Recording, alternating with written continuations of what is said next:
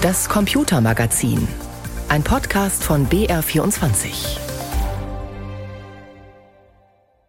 Twitter spürt kräftig Gegenwind jetzt auch durch einen neuen Konkurrenten, der tatsächlich den Markt für Kurznachrichtendienste kräftig aufmischen könnte.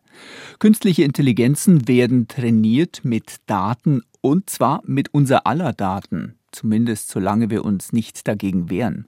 Wir haben einen Test durchgeführt, um zu sehen, mit welchen persönlichen Informationen die KIs gefüttert werden. Und wir stellen eine australische Softwarefirma vor, die kaum jemand kennt, die aber extrem erfolgreich ist, auch weil sie ein paar Dinge ganz anders macht als viele klassische Silicon Valley Unternehmen. Das und mehr in der nächsten halben Stunde im Computermagazin mit Christian Sachsinger am Mikrofon. Häufigkeitslimit überschritten. Die Meldung könnte ab jetzt bei Twitter-Nutzern auftauchen. Die Zahl der Tweets, die angezeigt werden, wird nämlich, zumindest vorübergehend, begrenzt. Das hat Twitter-Inhaber Elon Musk mitgeteilt. Es gibt ab jetzt also ein Limit fürs Lesen von Posts. User, die einen blauen Haken haben und dafür bezahlen, können 10.000 Tweets abrufen. Wer kein Häkchen-Abo hat, nur 1000 am Tag. Nils Damz, unser Korrespondent aus dem Silicon Valley, wie begründet Elon Musk denn diese Maßnahme?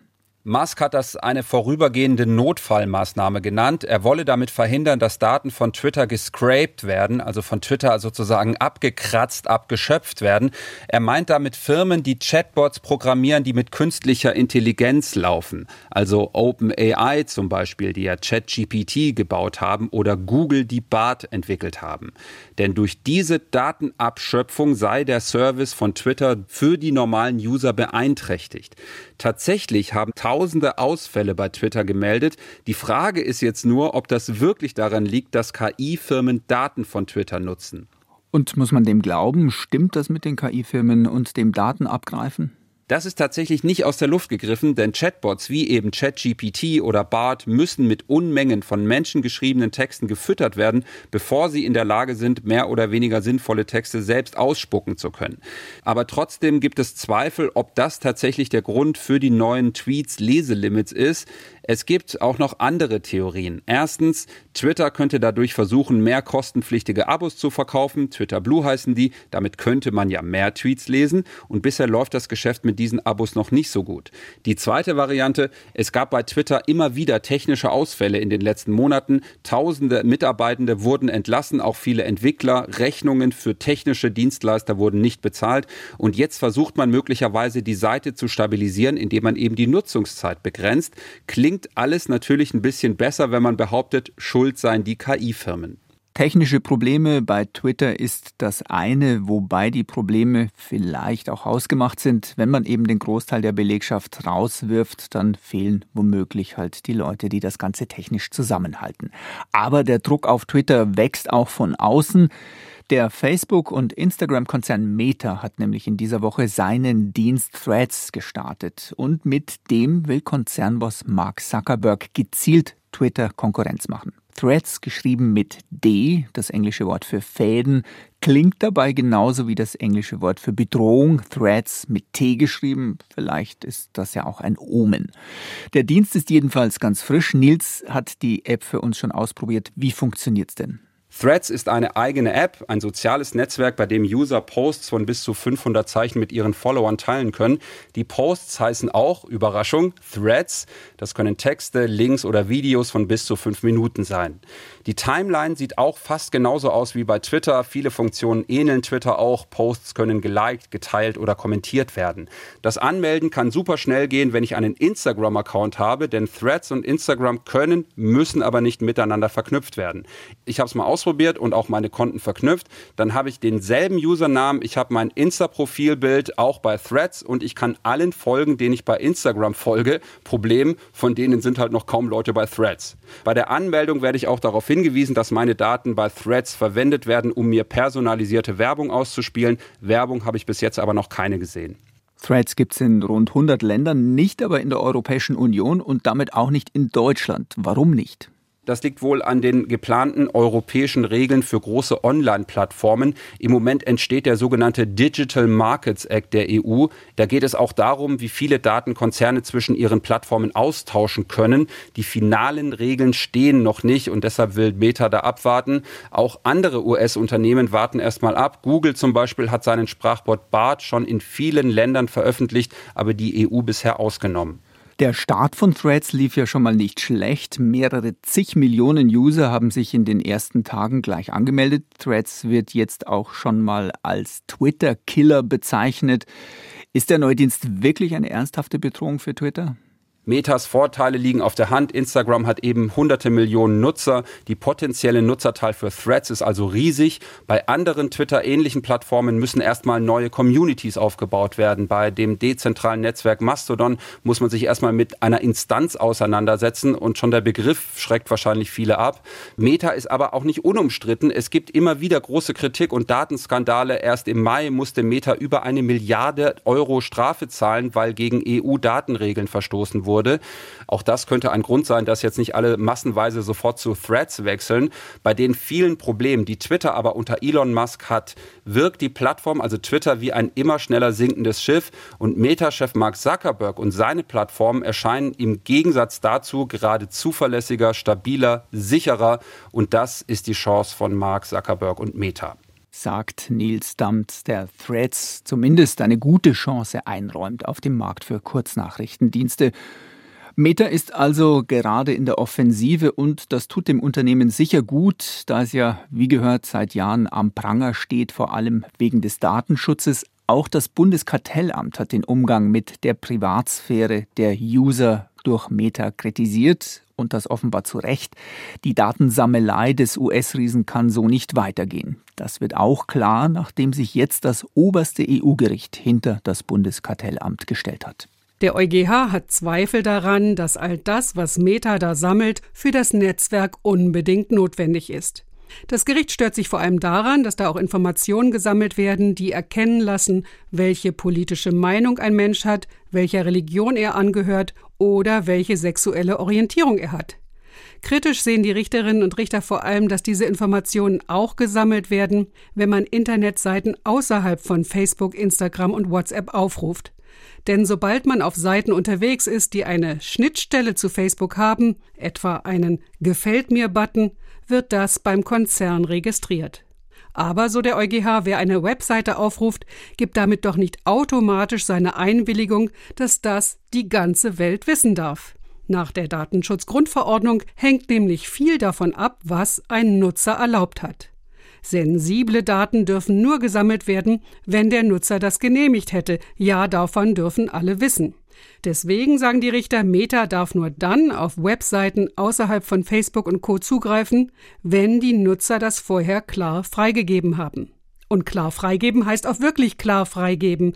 Das bedeutet, die Nutzung des Netzwerks darf nicht davon abhängen, dass man bestimmte Häkchen setzt. Notfalls muss Meta beweisen, dass die Nutzer tatsächlich eine Wahl hatten. Ein voller Erfolg für das deutsche Bundeskartellamt, denn diese Behörde hatte sich 2019 mit Facebook angelegt und dem Konzern das Datensammeln ohne eine wirklich freiwillige Einwilligung der Nutzer verboten. Vor dem Hintergrund, dass Facebook den Markt für soziale Netzwerke deutlich beherrschte. Facebook zog vor Gericht, störte sich vor allem daran, dass nicht ein Datenschutzbeauftragter hier Auflagen machte, sondern die Behörde, die eigentlich für freien Wettbewerb sorgen soll. Das stimmt, sagen jetzt die obersten Richter der EU. Für die Kontrolle der Datensammelei sind eigentlich die Datenschützer zuständig. Aber auch das Bundeskartellamt darf einschreiten, wenn es darum geht, den Missbrauch einer beherrschenden Stellung auf dem Markt festzustellen. Es sei davon auszugehen, dass es mit den Datenschützern zusammenarbeiten würde. Das Bundeskartellamt und der Europäische Gerichtshof sind sich ziemlich einig in ihrer Position zum Datenschutz. Das war ein Beitrag von Gigi Deppe. Sie hören das Computermagazin mit Christian Sachsinger am Mikrofon.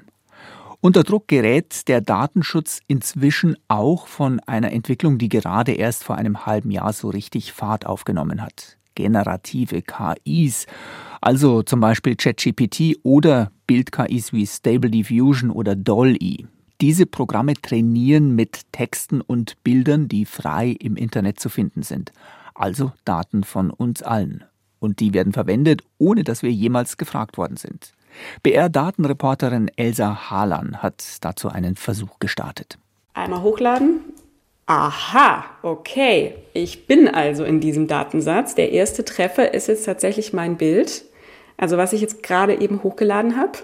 Das bedeutet, ich bin in diesem Trainingsdatensatz drin von Lion. Ja, ehrlich gesagt, fühlt sich das ein bisschen merkwürdig an. Das Bild zeigt mich, eine lächelnde Frau mit braunen Haaren. Im Hintergrund ist verschwommenes Blättergrün zu sehen. Veröffentlicht ist es auf meinem Profil auf BR24, der Nachrichtenseite des Bayerischen Rundfunks. Doch wie bin ich in diesem Trainingsdatensatz gelandet? Und was findet sich noch darin? Gemeinsam mit meinen Kolleginnen habe ich den größten öffentlichen KI-Trainingsdatensatz untersucht, Lion. Er besteht aus mehr als fünf Milliarden Bildern. Die Quelle? Das Internet. Und eins dieser Bilder ist meins. Dieser Trainingsdatensatz der deutschen Organisation Lion ist transparent. Das heißt, jeder kann ihn einsehen und nutzen. Im Gegensatz zu den Trainingsdatensätzen der großen Tech-Firmen wie Microsoft, Google und OpenAI, die ein gut gehütetes Geheimnis sind. Auch auf Nachfrage des BR verraten diese drei Unternehmen nichts dazu. Der Gründer von Lion, Christoph Schumann, möchte das anders machen. Also in dem Moment, als wir Lion gegründet haben, da war das eigentlich die Begeisterung für diese KI-Technologie und auch der Wunsch, dass das demokratisiert wird, dass es nicht nur bei, weiß ich nicht, zwei, drei großen Firmen am Ende ist. Und das zu demokratisieren, also da ein kleines Stückchen mitzuhelfen, dass wirklich alle darauf Zugriff haben. Diese Transparenz erlaubt es auch uns, diesen Trainingsdatensatz zu untersuchen. Die BR-Analyse des deutschsprachigen Teils von Lion mit 150 Millionen Bildern zeigt, in den Daten sind massenweise Informationen, mit denen sich Personen identifizieren lassen. Gesichter und Namen, Adressen von Orten, E-Mails oder auch Kontonummern. Wir finden ein Bild wie dieses. Ein nackter Mann, das Foto einer Frau, die auf einer angeblich besonders datensicheren Dating-Plattform unterwegs ist, und ein Foto eines Kleinkindes, jeweils versehen mit Infos zum Aufnahmeort. Im BR-Versuch lassen sich für 310.000 Bilder exakte Geodaten finden. Eike Kleinfeld ist stellvertretender Referatsleiter Technik beim Hamburgischen Beauftragten für Datenschutz und Informationsfreiheit. Seine Behörde ist zuständig für Lion e.V., der seinen Sitz in Hamburg hat. Für Kleinfeld ist klar, jeder, dessen persönliche Daten in einem Trainingsdatensatz auftauchen, kann seine Daten löschen lassen. Er sieht den Datenschutz gefährdet. Also Sie haben natürlich das Recht, dass dieses betreffende Bild oder die Informationen zu diesem Bild gelöscht werden. Also ein Recht auf Löschung nach DSGVO. Kleinfeld bemängelt aber auch fehlende Kommunikationswege, die betroffene Personen für eine Löschung ihrer Daten nutzen könnten sozusagen in dem Moment, wo man diese Daten das erste Mal an sich genommen hat als Verantwortlicher, die betroffenen Personen sagen, hier, eure Daten sind jetzt in diesem Trainingsdatensatz mit aufgenommen. Wenn ihr das nicht wollt, ne, könnt ihr hier widersprechen. Erst vor wenigen Tagen wurde in den USA eine Klage gegen OpenAI eingereicht, dem Unternehmen hinter ChatGPT. Der Vorwurf, das illegale Sammeln großer Mengen privater Daten aus dem Internet. Auch die deutsche Organisation Lion fragt nicht um Erlaubnis, ob sie Bilder verwenden darf und wurde bereits verklagt. Ein Fotograf möchte, dass die Fotos, die er gemacht hat und als Stockfotos verkauft, aus dem Datensatz von Lion verschwinden. Er sieht sein Recht als Urheber verletzt. Sein Geschäft als Fotograf steht auf dem Spiel. Experten zufolge sind seine Aussichten auf Erfolg jedoch gering, denn die Urheberrechtslinie der EU erlaubt explizit die Nutzung solcher Werke für das Trainieren von Daten. Der Lion-Gründer Schumann. Wir haben uns natürlich von Anfang an Rechtsrat geholt und sind uns deshalb sehr sicher, dass das, was wir machen, kein Urheberrecht verletzt. Nichtsdestotrotz nimmt das ja nicht den Künstlern oder Stockfotografen die Angst. Ich persönlich verstehe das total. Riesige Trainingsdatensätze wie die von Lion enthalten auch eine weitere Kategorie problematischer Bilder. Das betont Kognitionswissenschaftlerin Abeba Berhane von der Mozilla Foundation und dem Trinity College Dublin in Irland. Wir haben festgestellt, dass der Datensatz von Lion problematische und explizite Bilder und Textpaare von Vergewaltigung, Pornografie, bösartigen Stereotypen, rassistischen und ethnischen Verunglimpfungen enthält. Sie fordert deshalb, dass solche Datensätze stärker gesäubert werden müssen. Dies sind alles Gründe, warum ich bei Lion beantragt habe, mein Bild zu löschen. Ich möchte nicht mit meinem Bild in einem solchen Trainingsdatensatz sein. Die Löschung ist auch passiert, doch ich stoße auf ein weiteres Problem. Die Löschung meines Bildes betrifft natürlich nur den aktuellen Datensatz. In vergangenen Trainingsdatensätzen von Lion, die tausendfach auf Rechner heruntergeladen wurden und auch in den damit trainierten Modellen stecken, ist das Bild von mir nach wie vor drin. Also sehr unbefriedigend, wenn man nur stoppen kann, dass eigene Bilder in Zukunft verarbeitet werden. Bei mir im Studio ist jetzt Katharina Brunner vom BR Data AI Lab, also von der Abteilung beim BR, die sich mit KI wirklich gut auskennt. Katharina, erstmal, wie entstehen denn diese Trainingsdatensätze überhaupt? Also im Grunde kommen diese Bilder aus dem öffentlich zugänglichen Internet. Es gibt da diese amerikanische NGO, die heißt Come and Crawl und die macht quasi Kopien von HTML-Seiten, die sie so im Internet finden. Und dann gibt es wiederum andere Organisationen wie eben Lion, die nehmen sich diesen Dump, diese vielen Daten und durchsuchen die nach allen Bildern und Bildbeschreibungen, die sie finden können. Da sind dann so 50 Milliarden Bilder drinnen und nicht alle davon sind sinnvoll für ein KI-Modell, weil wenn da ein Bild mit einem Berg ist und die Bildbeschreibung sagt OP-Besteck, dann passt es ja überhaupt nicht zusammen. Deshalb filtern die das nochmal grob und schauen eben, was ist eine Ähnlichkeit zwischen Bild und Bildbeschreibung und wenn das einen gewissen Schwellenwert überschreitet, dann wird das reingenommen.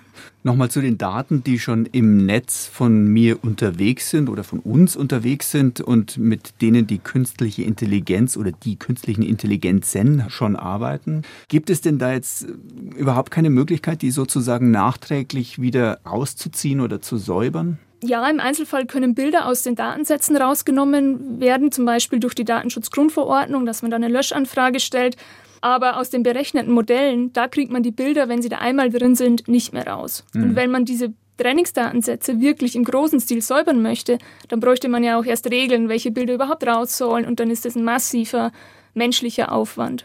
Wir haben im Beitrag von Klagen und Prozessen gehört, die da schon am Laufen sind. Gibt es da momentan eine juristische Welle, die sich gegen die KI-Betreiber aufbaut oder sind das eher Einzelfälle, über die wir da berichtet haben? Also in Deutschland gibt es bisher eine einzige Klage gegen Lion. Da ist es ein Stockfotograf, der nicht möchte, dass seine Bilder in dem Trainingsdatensatz drin sind. Lion selbst sieht das relativ entspannt. Die sagen, naja, wir verstoßen nicht gegen das Urheberrecht. Und auch Rechtsexperten, denen wir gesprochen haben, die sagen, nee, eher weniger Chancen. Mehr mehr los ist in den USA tatsächlich. Da gibt es Klagen gegen eine Reihe von Firmen, mittlerweile gegen Stability AI und Midjourney und seit vergangener Woche auch gegen OpenAI. Mhm. Also das wird noch spannend. Okay. Vielleicht ließe sich das Ganze ja auch lösen mit einem Gesetz, das da irgendwo Klarheit schafft. Ist denn sowas absehbar? Interessanterweise ist urheberrechtlich die Sache auf EU-Ebene ziemlich klar. Da wurde nämlich unter dem Stichwort Text- und Data Mining die Datenanalyse von urheberrechtlich geschütztem Material ziemlich großzügig erlaubt. 2019 war das und das ging so in der öffentlichen Debatte ein bisschen unter. Da ging es viel ums Leistungsschutzrecht, um die Uploadfilter und KIs hatten wir damals die meisten von uns noch gar nicht so auf dem Schirm. Hm. Aber das ist ja nur ein Aspekt wenn es um KIs und um Trainingsdaten geht. Und für ja, den größeren Blick, da will die EU mit dem AI Act stärker regulieren. Aber wie das dann genau aussehen soll, das ist noch unklar. Sagt Katharina Brunner vom BR AI Lab. Anderes Thema. Manche Firmen kennt kaum jemand und trotzdem sind sie extrem erfolgreich. Auch in der Tech-Branche gibt es solche sogenannten Hidden Champions. Atlassian ist so ein Unternehmen, ein Softwarekonzern aus Australien mit mittlerweile 10.000 Mitarbeitenden. Atlassian packt vieles anders an als andere Firmen und hat eine gesunde Distanz zum schnelllebigen Silicon Valley entwickelt. Manchmal kommt der Chef und Gründer Scott Farquhar doch dorthin und so konnte unser Kollege Marco Schuler mit ihm sprechen. San Francisco und das benachbarte Silicon Valley findet der 43-Jährige jedes Mal spannend, erzählt er im Interview mit dem BR. Ein bis zweimal im Jahr kommt er nach Kalifornien. Eine der besten und vielleicht auch eine der schlechtesten Eigenschaften des Silicon Valleys ist, dass es sich sehr schnell auf die nächste Modeerscheinung stürzt. Und Dinge wie Kryptowährungen waren eindeutig eine davon. Virtuelle Realität ist eine andere. Farquhar lebt aber mit seiner Familie in Sydney, Australien. Dort fühle er sich nach wie vor am wohlsten. Vor mehr als 21 Jahren haben er und Mike Cannon Brooks Atlassian gegründet. Ihr erstes und nach wie vor erfolgreichstes Produkt ist Jira, eine Software, mit der sich komplexe Prozesse verfolgen und verwalten lassen. Jira ist unser Produkt, das die Arbeit von ganzen Teams verfolgen kann. Es wird oft von Entwicklerinnen und Entwicklern genutzt. Zunehmend kommt es aber auch in der Finanz- und Personalbranche zum Einsatz, sowie bei Rechtsanwaltskanzleien. Die Hauptkunden kamen in der Anfangsphase vor allem aus der Softwareentwickler-Community. Heute wird die Anwendung auch bei vielen deutschen Unternehmen eingesetzt. Vor 21 Jahren waren Farquhar und Brooks noch Studenten. Mit 10.000 Dollar Startkapital haben sie Atlassian damals gegründet. Bewusst haben sie auf Investorenkapital verzichtet. Die beiden wollten unabhängig bleiben. Ihr Ziel? Die Zusammenarbeit am Arbeitsplatz revolutionieren. Der Erfolg war phänomenal. Atlassian hat es auf einzigartige Weise geschafft, ohne ein traditionelles Vertriebsteam zu wachsen. Stattdessen hat man auf Mund-zu-Mund-Propaganda und Online-Marketing gesetzt. Atlassian hat Farquhar zu einem Milliardär gemacht. Er gilt als einer der reichsten Australier. Trotzdem hat der 43-jährige Vater von drei kleinen Kindern bislang immer die Bodenhaftung behalten. You know,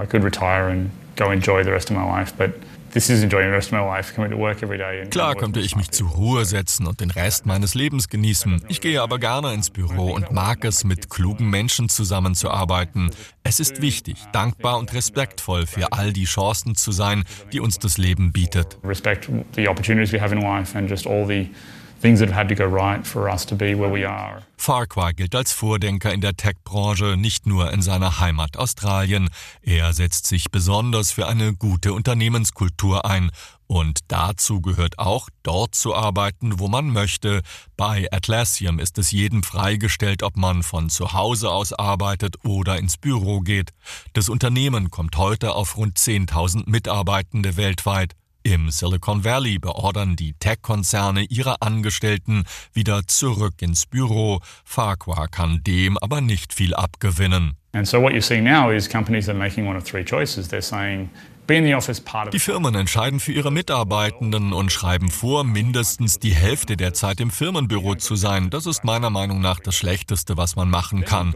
Ich bin der Meinung, man sollte es den Mitarbeitenden überlassen, von dort aus zu arbeiten, wo sie sich am wohlsten fühlen. Wir bringen unsere Angestellten zu regelmäßigen Treffen zusammen. Wir nennen das absichtliches Miteinander, Intentional Togetherness. Mehrmals pro Jahr trifft man sich an einem Ort. Man kann Kontakte knüpfen und Vertrauen im Team aufbauen. Damit erzielt man unserer Meinung nach die besten Ergebnisse. Auch wenn Farquhar das Silicon Valley für schnellliebig hält, beim Thema KI macht er eine Ausnahme. Auch in den zwei wichtigsten Produkten des Unternehmens, Jira und Confluence, einem Wiki, hat KI-Komponenten integriert, die von OpenAI, der Firma hinter ChatGPT kommen. AI helps everything be better. KI hilft, Dinge besser zu machen, fast so wie das Internet oder die Mobiltelefonie. Wir alle sehen, dass Schulkinder künstliche Intelligenz nutzen, um neue Themen zu lernen. KI fasst zum Beispiel Wirtschafts- und Finanzanalysen zusammen und kann sie auswerten. Die Technologie wird allen Branchen helfen. Es gibt kaum Ausnahmen. Wir werden in den nächsten ein bis zwei Jahren hier eine schrittweise Veränderung erleben. Sagt Scott Farquhar, erfolgreicher Softwareunternehmer und Milliardär aus Australien. Marco Schuler hat ihn interviewt. Und damit geht der Podcast des Computermagazins zu Ende. Die Sendung hören Sie bei uns bei BR24 Radio jeden Sonntag um 16.35 Uhr und um 20.35 Uhr. Und wir begleiten Sie bei BR24 die ganze Woche über weiter mit Digitalthemen im Web und in der App in unserer Rubrik Netzwelt. Am Mikrofon verabschiedet sich Christian Sachsinger.